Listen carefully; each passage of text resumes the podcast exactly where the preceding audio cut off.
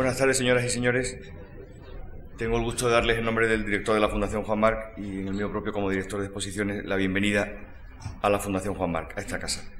Hoy inauguramos nuestra exposición Maximín, tendencias de máxima minimización en el arte contemporáneo, que estará abierta al público en los horarios habituales hasta el próximo 25 de mayo.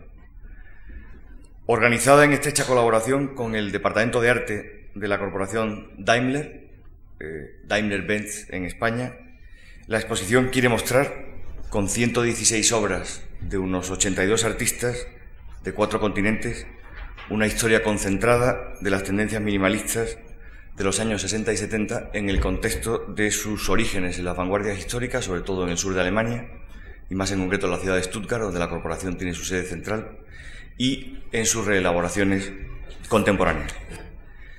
El acercamiento a tantas obras de arte y a tantos artistas hemos querido que sea metódico. No nos hemos querido centrar en el minimalismo clásico norteamericano de los años 60, aunque hay algunas obras que pertenecen incluso a pintoras eh, del minimalismo neoyorquino de los 60, como Joe Baer o Sol Louis, sino que hemos querido fijarnos en lo minimalista como una marca, como una señal, como un procedimiento de máxima reducción, de máxima minimización. El resultado que les toca a ustedes juzgar es la exposición que pueden ustedes visitar en las tres plantas de la fundación, la planta cero, la planta de entrada, la entreplanta y la que está a la salida de este auditorio. Si tuviera que usar un calificativo para mm, calificar el trabajo desarrollado por los equipos de trabajo, por el Departamento de Exposiciones de la Fundación y por el Departamento de Arte de la colección Daimler, durante todo este tiempo, prácticamente desde octubre del 2006, diría con una expresión que ha sido una auténtica simbiosis productiva, que ha sido un trabajo de estrecha colaboración muy benéfico, creemos. Desde que en esa fecha, por cortesía de Carlos Espinosa de los Monteros, el presidente de Mercedes-Benz España, eh, trabamos contacto con Renate Bihager, con la doctora Renate Bihager, la directora de la colección Daimler, nos pusimos a trabajar en este proyecto conjunto y juntos, las dos instituciones, juntas las dos instituciones, hemos conseguido definir, les toca a ustedes juzgar si con éxito o no, el concepto expositivo, un recorrido de la exposición nada fácil de organizar y hemos conseguido también juntos articular un catálogo concebido al estilo de las grandes revistas internacionales como Modern Painters o, las revistas dedicadas a eh, colecciones que acompaña la muestra. Eh, para eso hemos contado afortunadamente con un socio perfecto, porque junto con la del banco alemán, junto con el Deutsche Bank, la colección de la Daimler-Benz, la colección Daimler de arte, es probablemente la más antigua de las colecciones corporativas de arte de Alemania, con unas 1.800 piezas de más de 600 artistas. Eh, pertenece al proyecto expositivo que desde el principio nos hayamos puesto de acuerdo en que además del disfrute estético eh, eh, que hay que extraer de la contemplación de cada pieza tenía todo el sentido y la colección Daimler, las obras de la colección Daimler lo eh, permitían que eh, nos complicáramos la vida, por así decirlo, que nos planteáramos como un problema la presentación de tantas obras que ocupan un lapso temporal tan amplio como un siglo. La primera obra de la exposición es de 1909 y la última de 2005. Y que junto a ese disfrute estético ofreciéramos a nuestro público la posibilidad de que viera la exposición con un cierto ocio estudioso, aprendiendo Creemos que algunas cosas sobre las corrientes abstractas, constructivistas, concretas y minimalistas de Europa y América, también de Australia, también del este de Europa, también de Asia, en más, a lo largo de más de un siglo. Muy bien. Sobre todo ello va a hablar con mucha más autoridad que yo a continuación la doctora V. Hager, que hará una pequeña introducción a la exposición, y a continuación eh, asistiremos a un concierto con una serie de piezas a cargo del grupo Lux Contemporánea, que ejerce o que tiene un programa dedicado a lo que se podría llamar, o a, lo que Tomás Marco, autor de las notas al programa, ha denominado minimalismo místico. Me han pedido que avise de que por favor eh, no aplaudan en el concierto hasta que eh, todas las piezas eh, terminen, hasta la pieza de Eric Whitaker que se titula Sleep. La Fundación también ha organizado, al hilo de la exposición, un ciclo de conciertos bajo el título Minimalismo, un método, y los conciertos tendrán lugar, como habrán podido ver probablemente en el programa de mano eh, que les ha sido entregado a la entrada, los días 13, 20 y 27 de febrero. Y también hemos tenido la oportunidad de contar organizado por el Departamento de Actividades Culturales de la Casa, con dos conferencias que suponen sendas introducciones al minimalismo, no solo en el arte, sino en la cultura en general. El día 12 de febrero, a cargo de Javier Rodríguez Marcos, Lo que ves y lo que te mira, del minimalismo a lo minimal. Y en el campo de la música, a cargo de Jorge Fernández Guerra, el próximo día 14 y bajo el título Minimalismo y repetición, una poética del proceso. No quiero terminar estas breves palabras sin darle las gracias eh, cordialísimas a la doctora Renate Bihager y a todo su equipo, a Matis Neidhardt, eh, a Carlos Espinosa de los Monteros, presidente de Mercedes-Benz España, y a Enrique Aguirre de Cárcel, director de Relaciones Institucionales, por su cortesía y desinteresada ayuda. Con ustedes, muchas gracias, con ustedes la doctora Renate Bihager. Aproveche mientras que sube para colocarse, para que todo el mundo se coloque el aparato de traducción simultánea, porque como habrán visto, eh, disertará en alemán. Muchas gracias. Meine Damen und Herren, guten Abend. Ich muss leider wechseln und Deutsch sprechen, ähm, weil ich die schöne spanische Sprache nicht beherrsche. Ich möchte mich sehr herzlich bedanken zunächst einmal für das äh, herzliche Willkommen, das ich hier gefunden habe in Madrid bei Javier Gomez, äh, dem Leiter der Fundation, bei Manuel Fontan, dem künstlerischen Kurator hier und seinen Mitarbeitern. Ähm, ich möchte kurz äh, in den nächsten zehn Minuten über drei Dinge sprechen. Ich möchte Ihnen ein wenig erzählen von der äh, Geschichte der Daimler Kunstsammlung, wie sie heute heißt. Ich möchte ein wenig darüber sagen, wie wir die Sammlung kommunizieren und äh, zum Schluss versuchen einige Hinweise zu geben, wie sie sich später durch die Ausstellung selber bewegen können. Die Daimler Kunstsammlung ist ja eine der ältesten deutschen Unternehmenssammlungen. Das heißt, äh, sie ist gegründet 1977, äh, etwa parallel zur Gründung auch der Sammlung der Deutschen Bank. Und damals auch schon hatte äh, das Unternehmen, damals wie es hieß, Daimler-Benz, seinen Hauptsitz in Stuttgart. Und es gab zwei wichtige Entscheidungen am Anfang, als die Sammlung gegründet wurde. Die eine Entscheidung war die, dass man sich zunächst äh, konzentrieren wollte auf die klassische Avantgarde, die mit Stuttgart verbunden war. Und das ist eben der Name von Adolf Hölzel, den Sie später in der Ausstellung finden werden, der hier wichtig war. Und eine zweite wichtige Entscheidung war, dass ähm, man auf museales Format von Anfang an gesetzt hat. Das heißt, die, die Kunstwerke, die gekauft wurden, ähm, hatten museale Qualität, waren also nicht gedacht, um Büros zu schmücken, sondern tatsächlich, um in öffentlichen Bereichen des Unternehmens gezeigt zu werden. Ähm, die Sammlung hat sich dann konzentriert, äh, zu Beginn eben auf Adolf Hölzel, der 1905 Professor in Stuttgart wurde und so berühmte, später berühmte Schüler hatte, wie Oskar Schlemmer, Willi Baumeister, Johannes Itten. Ähm, diese Schüler von Hölzel in Stuttgart sind dann gewissermaßen äh, ja zunächst äh, in, in, in Deutschland, in Europa, ähm, haben die Lehre von Hölzel weitergetragen. Einige seiner Schüler sind ans Bauhaus nach Weimar gegangen, später nach Dessau. Ähm, Josef Albers der sozusagen am Bauhaus äh, von diesen, von, von diesen frühen abstrakten Avantgarden erfahren hat, hat viele Ideen nach Amerika getragen, nachdem er emigriert ist 1933. Und in diesem Sinne hat sich dann in den 80er Jahren äh, die Sammlung erweitert um europäische Tendenzen, und zwar wesentlich abstrakter Kunst, da dies eben sozusagen mit den Anfängen so verbunden war.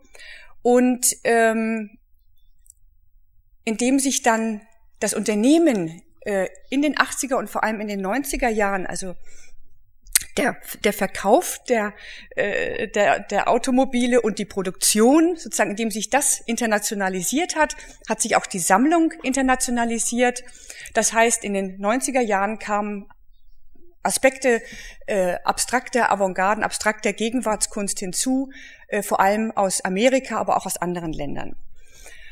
Ähm, das also so ein bisschen die Entwicklung der, der Sammlung. Ähm, was Sie hier nicht sehen, in der Ausstellung, weil wir uns auf eben auf einen Aspekt konzentrieren wollten. Was Sie hier nicht sehen werden, ist ähm, ein neu gewachsener Teil unserer äh, Sammlung, der sich mit internationaler Medienkunst beschäftigt, also Video, Fotografie aus, von, von jungen internationalen Künstlern. Und ein zweiter Teil ist äh, eine Gruppe von Werken, die äh, bezogen sind, sozusagen, das fing an mit Andy Warhol in den 1980er Jahren, bezogen sind auf das Produkt des Unternehmens. Das ist sozusagen eine eigene kleine Werkgruppe in der Sammlung. Ähm, wie kommunizieren wir die Sammlung? Wir äh, haben im Grunde drei Aspekte. Es äh, gibt Ausstellungen an den Standorten des Unternehmens, vor allem in Deutschland, aber wir haben das auch in Detroit äh, gemacht, noch zu Zeiten noch gar nicht lange her von Daimler Chrysler.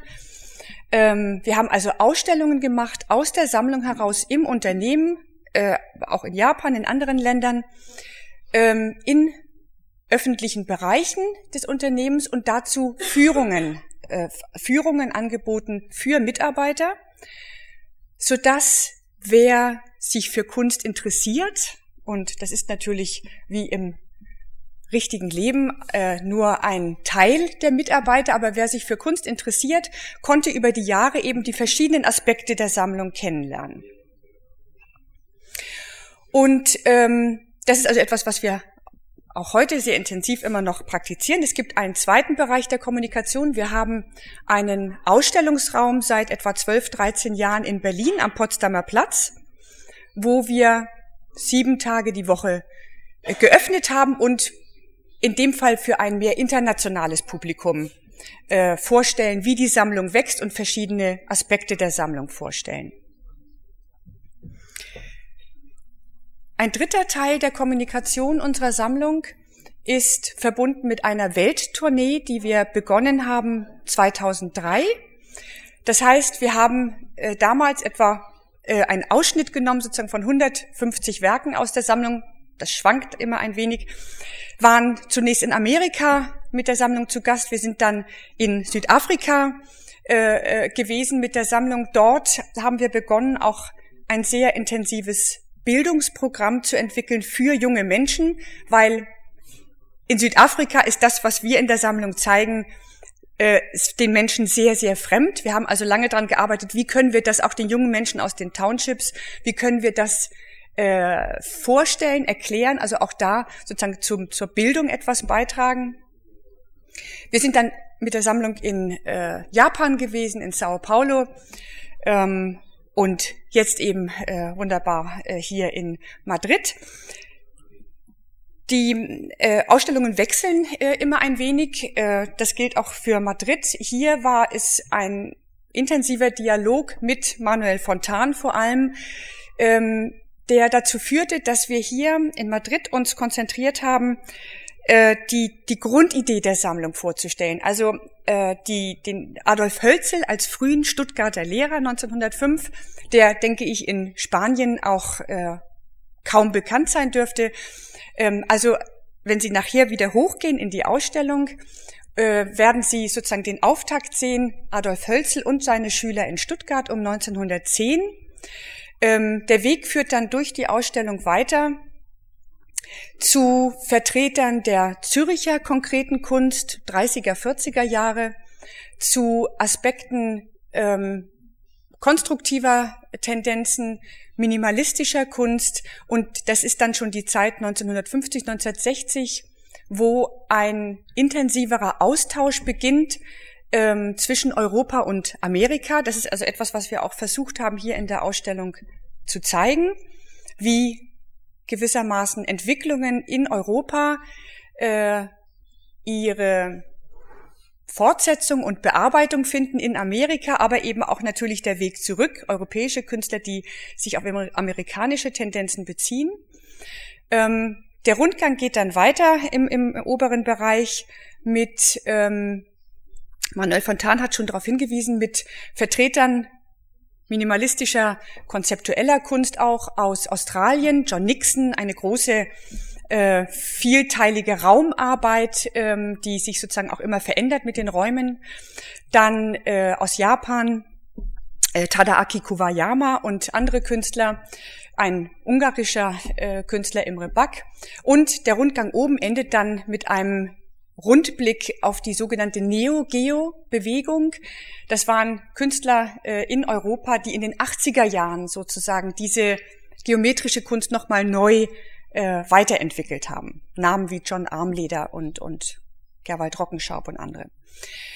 Ähm, wenn Sie dann sozusagen, also wenn man chronologisch den Weg weitergeht, ähm, haben Sie gesehen, dass wir im, im Treppenhaus einen Raum, äh, ich finde, sehr zauberhaft äh, verändert haben. Ähm, ein Raum mit Bildern von Ben Willekins, drei Bildern von Georges van Tongalo, eine Skulptur von Norbert Kricke und eine sehr zeitgenössische Bodenarbeit, eine Teppicharbeit von Philipp Parino. Das alles sind sozusagen diese Arbeiten zusammen ergeben ähm, eine Vorstellung davon oder eben, ich denke, ein Bild davon, äh, wie Künstler umgehen mit den Themen von Fläche, Linie, Raum. Äh, das kann ganz reduziert sein, wie bei Fantongalo, wo einfach nur eine Linie auf weißem Grund äh, zu sehen ist, oder äh, etwas spektakulärer, wie bei Parino. Also der Versuch, sozusagen verschiedene äh, Generationen von Künstlern über die Werke, über die Kunstwerke in ein Gespräch zu bringen.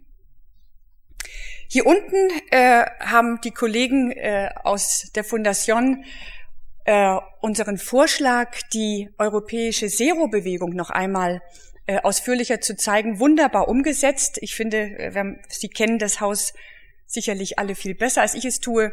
Äh, das Foyer hier unten ist wirklich wie verwandelt, äh, schwarz, ein schwarzer Raum. Äh, die Kunstwerke, die spielen mit ähm, dem Verhältnis von ja, Weiß und Schwarz, Licht und Schatten, Bewegung, die faktisch da ist, die man sich aber auch vorstellt, Licht, also eine sehr schöne Konstellation ähm, von europäischen Zero-Künstlern um 1960, 1970 und wir haben wie in anderen Bereichen der Ausstellung auch junge Künstler äh, integriert in diesem Bereich, die gewissermaßen von heute aus die Überlegung von Zero noch einmal weiter verfolgen oder anders definieren. Ja, die Ausstellung, wenn man dann wieder nach oben geht, äh, beginnt und endet ähm, mit einer Gruppe von Kunstwerken, die ähm, das Thema Architektur umspielen. Äh, bildende Kunst und Architektur ist etwas, was sich sozusagen ein Thema, das sich durch die ganze Kunst des 20. Jahrhunderts verfolgen lässt. Und sie haben eben in, im Eingangsbereich eine äh, Raumskulptur von Julian Opie, äh, der gewissermaßen ja äh, sich mit dem Rasterplan könnte man sagen, mit dem städtischen Rasterplan New Yorks beschäftigt, aber das in einer Weise, die wieder sich zurückbindet an de Style, an Mondrian, an eben Kunst der 20er, 30er Jahre.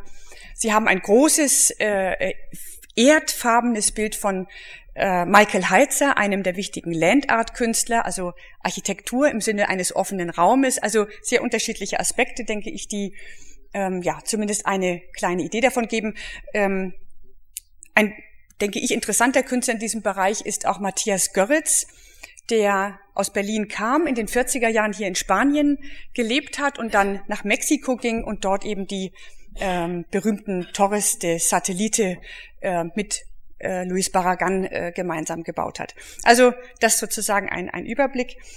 Am Schluss, ich äh, hoffe, Sie haben vielleicht damit eine kleine Orientierung für Ihren Rundgang durch die Ausstellung. Ich möchte mich ganz ausdrücklich bedanken nochmal bei den Kollegen hier äh, in Madrid. Äh, wir haben viele äh, Erfahrungen gesammelt in den letzten Jahren mit dieser Welttournee der Sammlung, aber so einen intensiven und fruchtbaren Austausch und Dialog, wie wir es hier in Madrid gehabt haben mit Manuel Fontan, Daniela Heinze, den Kollegen.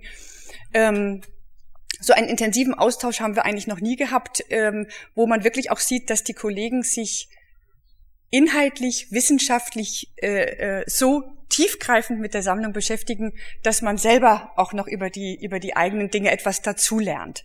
Und ich denke, der, der, der schönste Spiegel dessen äh, ist die Ausstellung zum einen, aber eben auch der Katalog zum anderen, der selber, finde ich, so etwas wie eine kuratierte Ausstellung ist. Also in diesem Sinne vielen Dank und einen guten Abend. Danke.